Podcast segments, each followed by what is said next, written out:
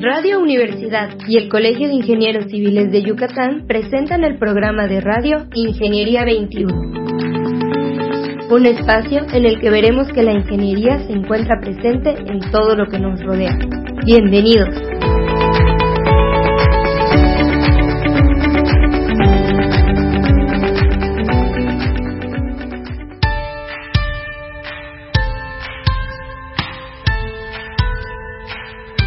A poco más de un año del inicio de la pandemia derivada del coronavirus COVID-19, el próximo 6 de junio de 2021 se llevará a cabo el denominado oficialmente Proceso Electoral Federal 2020-2021. Este proceso es importante por muchas razones, ya que además de que deberá desarrollarse bajo estrictas normas de cuidado y sanitización, serán las elecciones más grandes en la historia de México debido a la gran cantidad de cargos a elegir.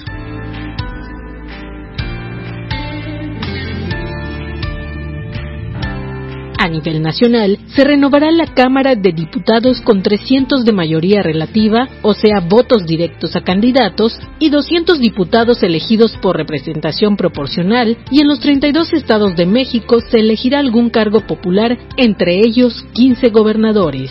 Las diversas etapas del proceso electoral han transcurrido en circunstancias inéditas, ya que es una realidad que la pandemia del coronavirus sigue afectando al mundo entero.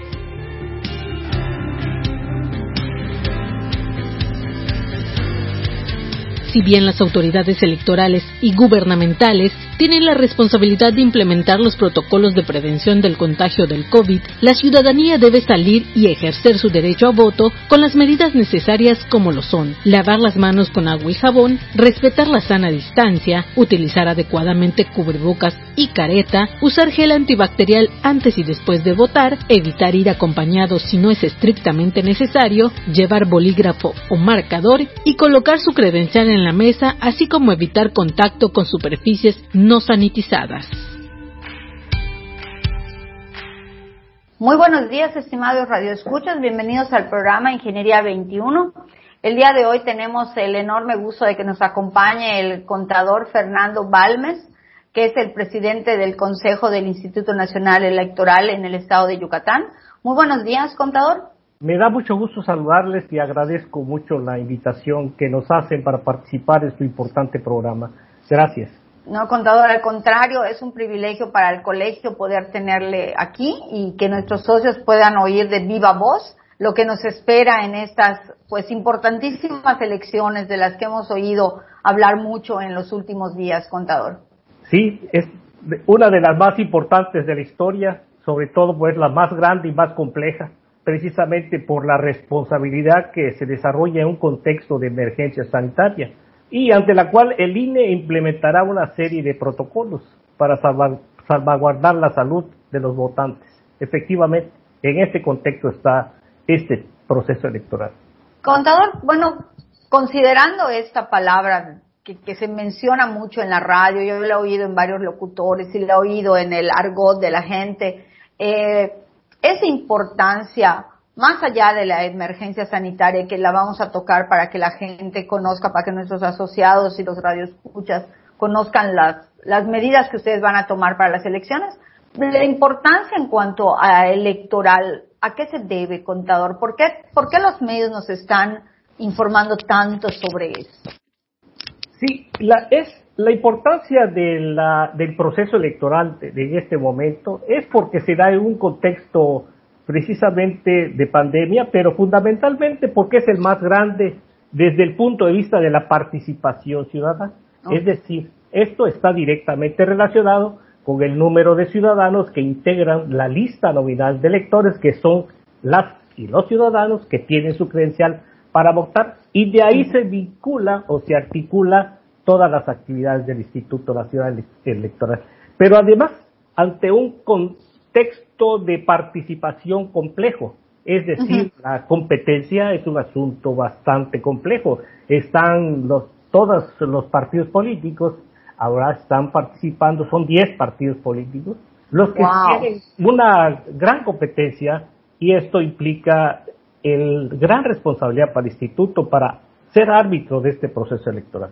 Entonces van a participar entiendo, 10 partidos políticos. 10 partidos. Y vamos, y vamos a tener un muy buen número de alcaldías, ¿es correcto? Es correcto, estamos hablando de las 106. En nuestra entidad se va a, estar en, precisamente los, eh, en las 106, 106 alcaldías del Estado, 106 regidurías, este, perdón, sindicaturas y 581 regidurías. Adicionalmente, los 15, las 15 diputaciones de mayoría relativa, 10 de representación proporcional y las 5 federales, que es la responsabilidad que tiene el instituto de renovar la Cámara de Diputados de los 300 distritos de todo el país.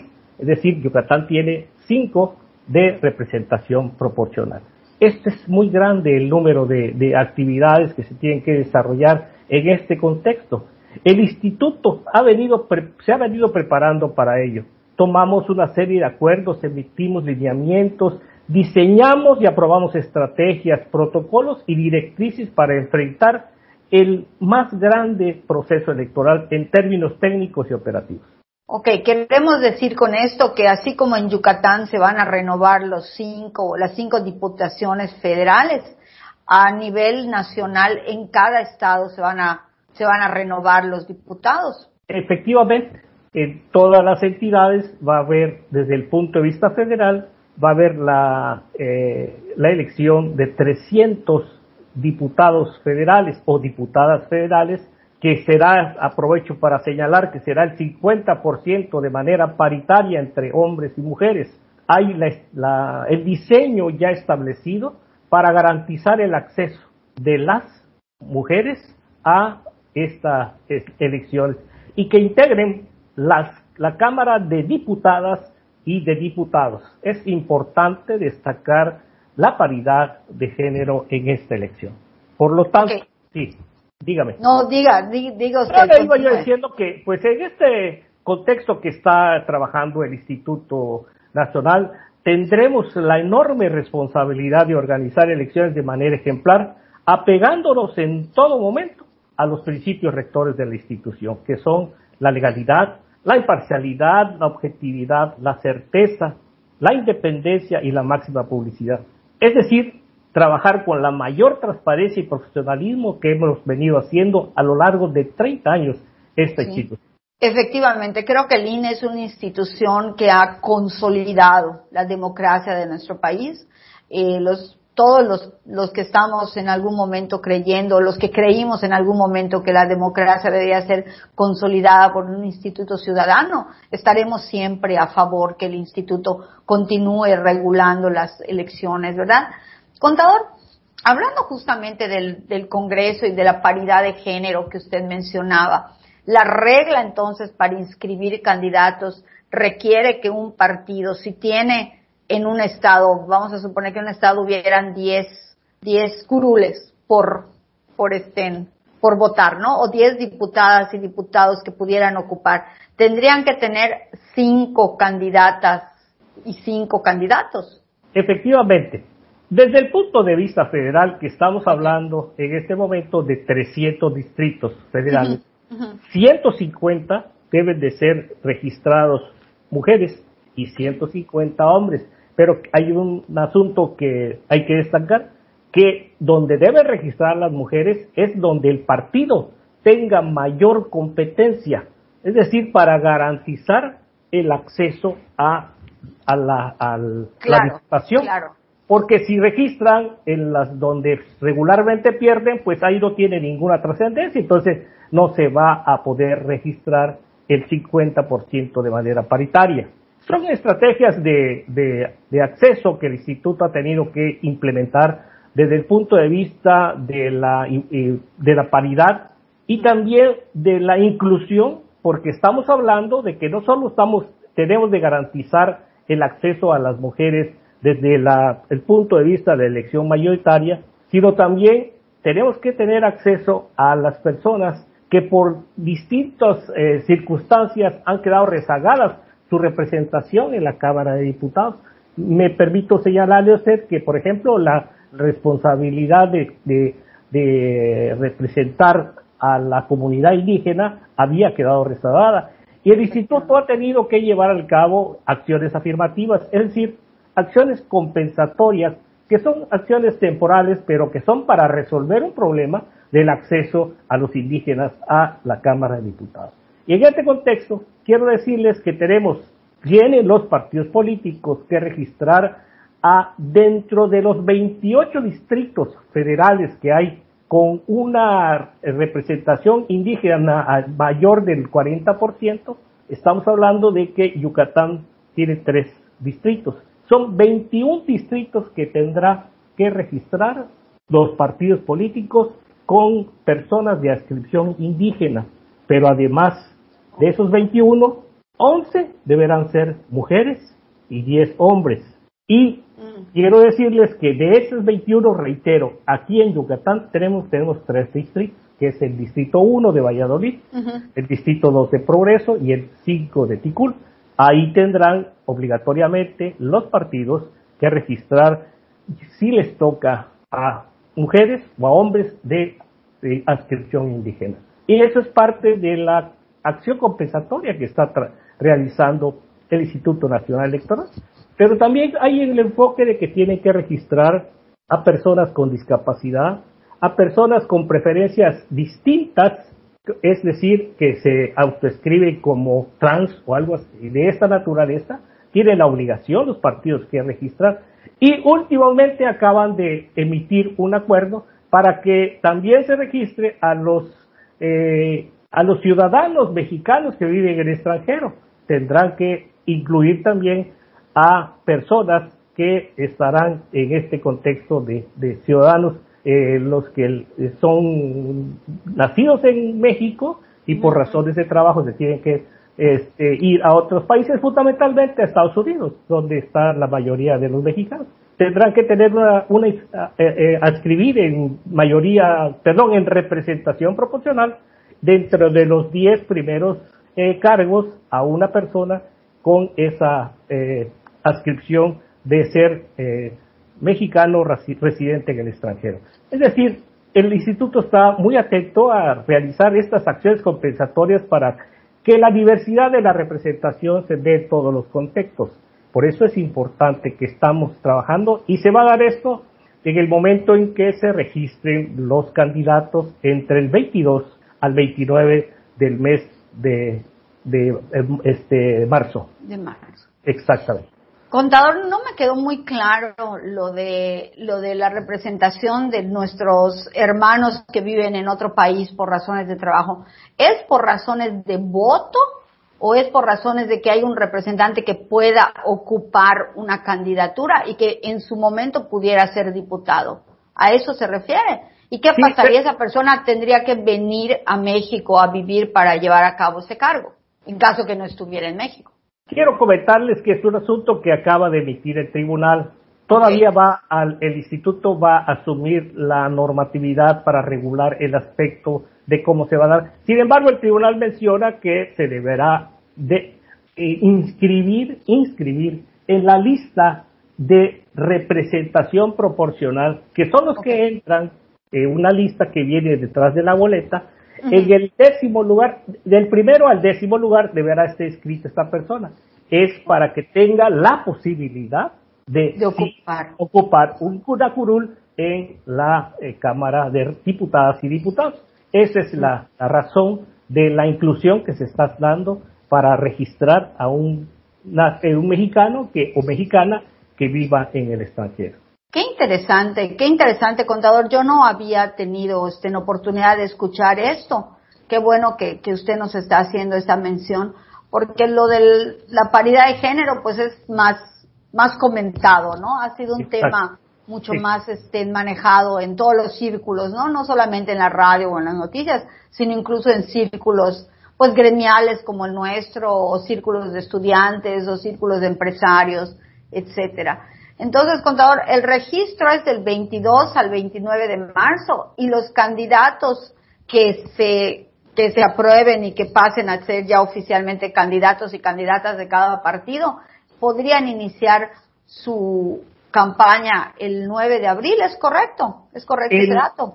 En lo federal, lo que me permito representar es que a partir del día 4 de abril estará iniciando la campaña en todo el país, la ah. federal. Por lo tanto, del 4 al 2 de junio tendrán 60 días las y los candidatos para poder participar en la campaña electoral, los que hayan quedado registrados. Es decir, el instituto tendrá que llevar al cabo una sesión donde, después de haber revisado la documentación y los requisitos establecidos en la ley, pues se aprobarán a los que podrán ser candidatas y candidatos.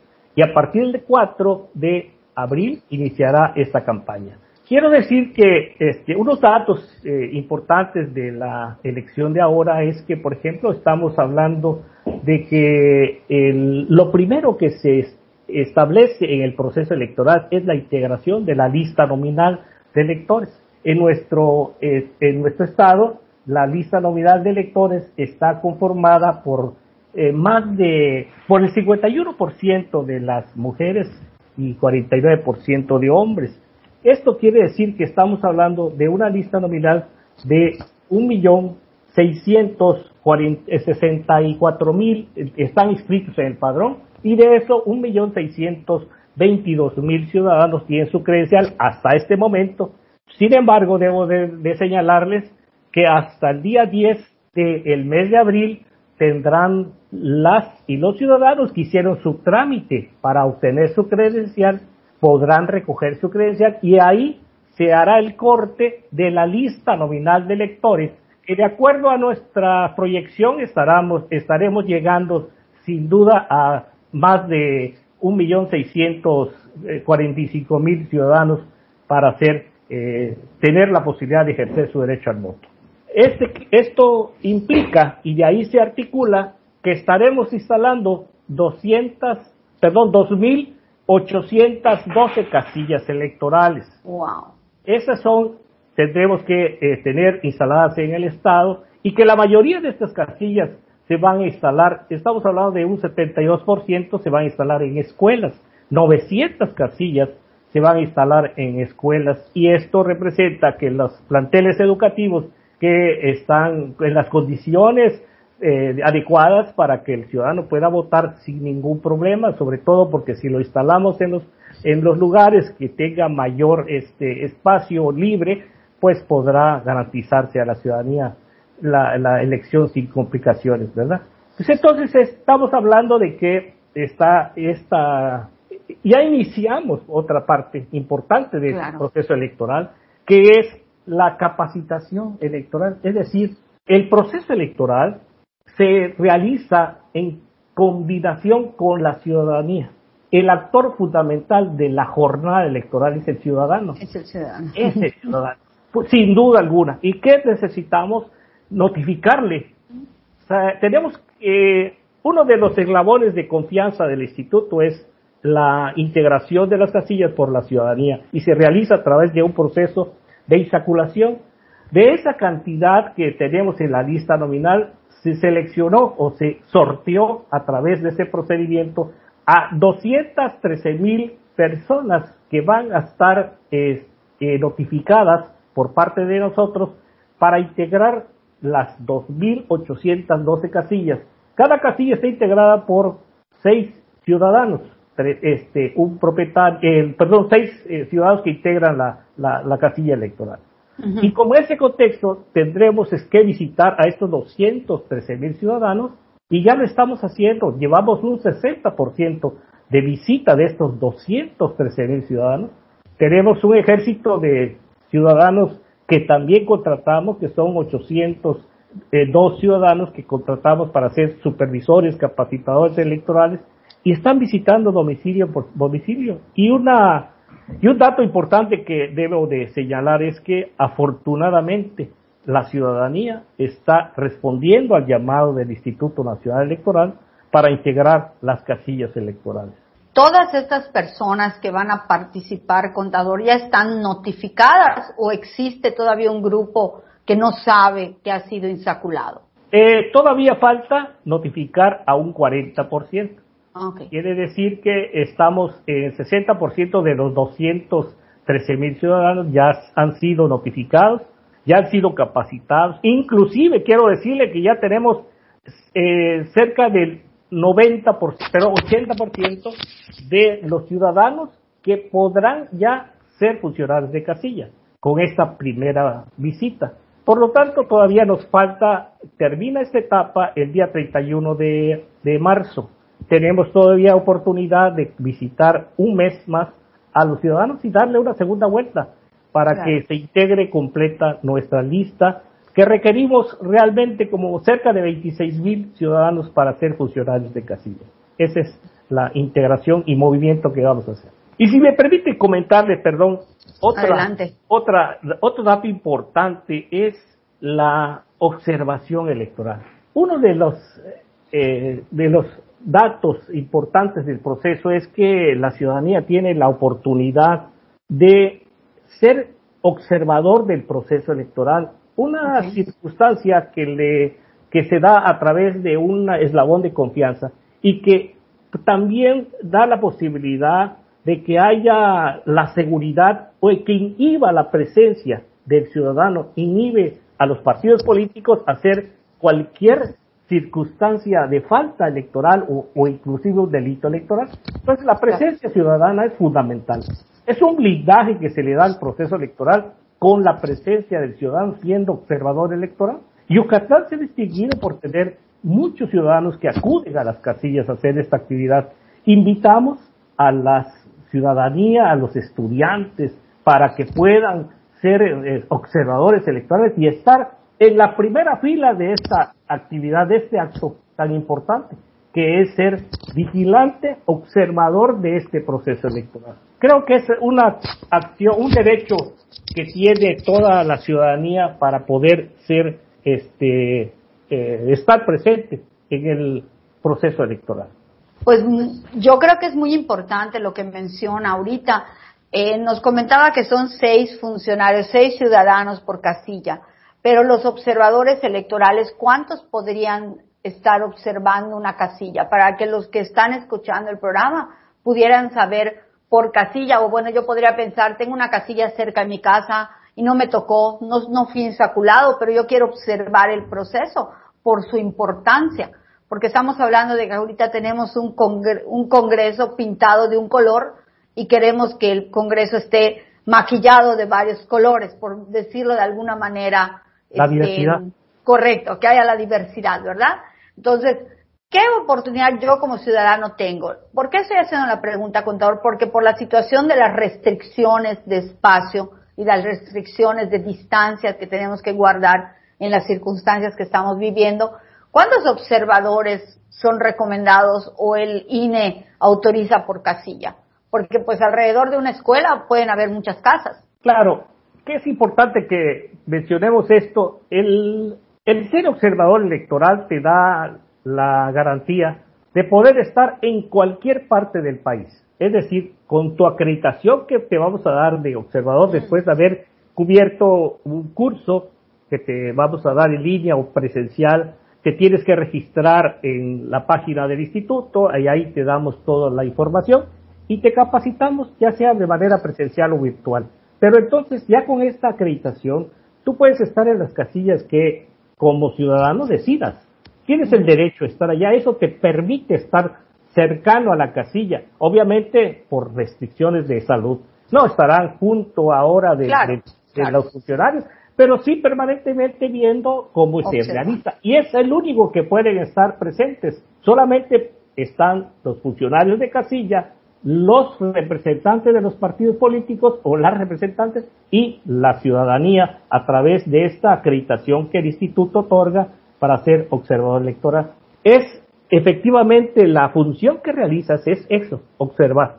Tú no puedes participar, no puedes acreditar a nadie ni, señalar nada, porque no te tienes esa facultad para hacerlo. Eso lo hacen los funcionarios de la casilla electoral. Pero te digo, si puedes estar presente y puedes estar en la casilla que tú decidas, algunas organizaciones de la sociedad civil registran a sus agremiados y ellos los distribuyen en cualquier parte del Estado. Eso es una estrategia de vigilancia electoral y, y el ciudadano eh, de manera personal puede hacerlo donde, donde, donde quiera, ¿no?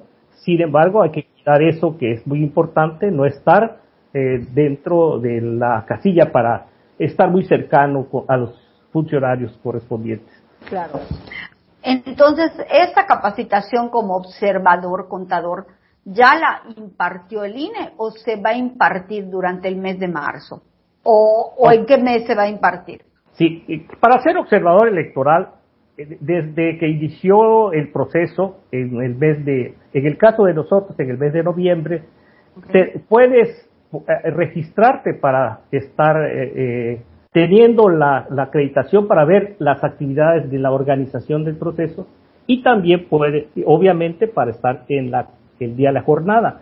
Lo puedes hacer en, a partir de este momento, en cualquier momento se puede registrar la capacitación que te vamos a dar, te la vamos a dar después de que ya tengas tu registro, o sea, tu solicitud de registro. Automáticamente con eso te vamos a dar el curso. El área de capacitación del instituto te contacta y o tú contactas al instituto y te damos el curso. Es decir, lo puedes hacer en cualquier tiempo, el registro. La fecha límite para poderte registrar es el día 31 de abril, perdón, 30 de abril. 30 de abril es el último día que hay para registrarse. Los cursos, 15 días después podrás tomarlos, si te registraste el día 30. Pero si lo haces desde ahora, en cualquier momento te podemos dar el curso y ya que hayas tomado el curso, el instituto en la sesión que realice posteriormente a que hayas tomado el curso, te va a aprobar en la sesión, se aprueba el nombre del ciudadano que, que ya tomó el, cubrió los requisitos y se te otorga una credencial que establece la posibilidad de estar eh, vigilando la jornada electoral. Pues contador sumamente interesante porque los ciudadanos nos quedamos con la idea de que si no somos insaculados, algunos de nosotros pensamos que hasta ahí quedó, ¿no? Si no pude ser funcionario de casilla, ya no tengo mayor participación. Pues estimados radioescuchas, yo les invito a que visiten la página del INE, que se registren los que quieren observar de cerca este proceso. Creo que es nuestra responsabilidad como ciudadanos ser parte del proceso electoral desde nuestra trinchera, desde nuestro lugar porque yo creo que no se vale luego que estemos estén quejándonos cuando no participamos, cuando nuestra democracia nos ha permitido tener un instituto que nos da la oportunidad de participar, de ser pues agentes activos en el proceso electoral, agentes que observen, agentes que puedan participar y agentes que puedan también transmitir si se está dando alguna irregularidad en alguna casilla, en algún punto del Estado. Contador, si quisiera cerrar con alguna ¿Algún comentario más para nuestros radioescuchas? Sí, es importante que destacar que el, registro es en línea y también los cursos se pueden dar en línea. Pero dar un dato adicional. Un ciudadano y un ciudadano eh, informado, un ciudadano libre es un ciudadano que participa para decidir por quién quiere votar, qué quiere decidir en el futuro de nuestro país. Así que participa en el proceso electoral. El ciudadano es el dueño de la organización el día de la jornada electoral. Todos a participar en esta jornada electoral de junio, del 6 de junio. Gracias. Pues muchas gracias, contador. Y efectivamente vamos a terminar con esas palabras. Todos aquellos ingenieros, socios del colegio y nuestros radioescuchas, vamos a participar, vamos a salir a votar, ¿sí? Necesitamos ser ciudadanos responsables, necesitamos ser ciudadanos libres, como dice nuestro invitado, el contador, este, el presidente del Consejo del, INE estatal. Pues muchísimas gracias, contador, por haber estado con nosotros. Muchísimas gracias a todos nuestros radioescuchas y se despide de ustedes Tere Ramírez, como siempre recordándoles que la ingeniería se encuentra en todo lo que nos rodea y también se encuentra alrededor de nuestras próximas elecciones. Muy buenos días. Ingeniería 21 es producido por Radio Universidad y el Colegio de Ingenieros Civiles de Yucatán. Teléfono 925-8723. Correo gerencia arroba cicyucatán.mx. Facebook Colegio de Ingenieros Civiles de Yucatán AC, sitio oficial.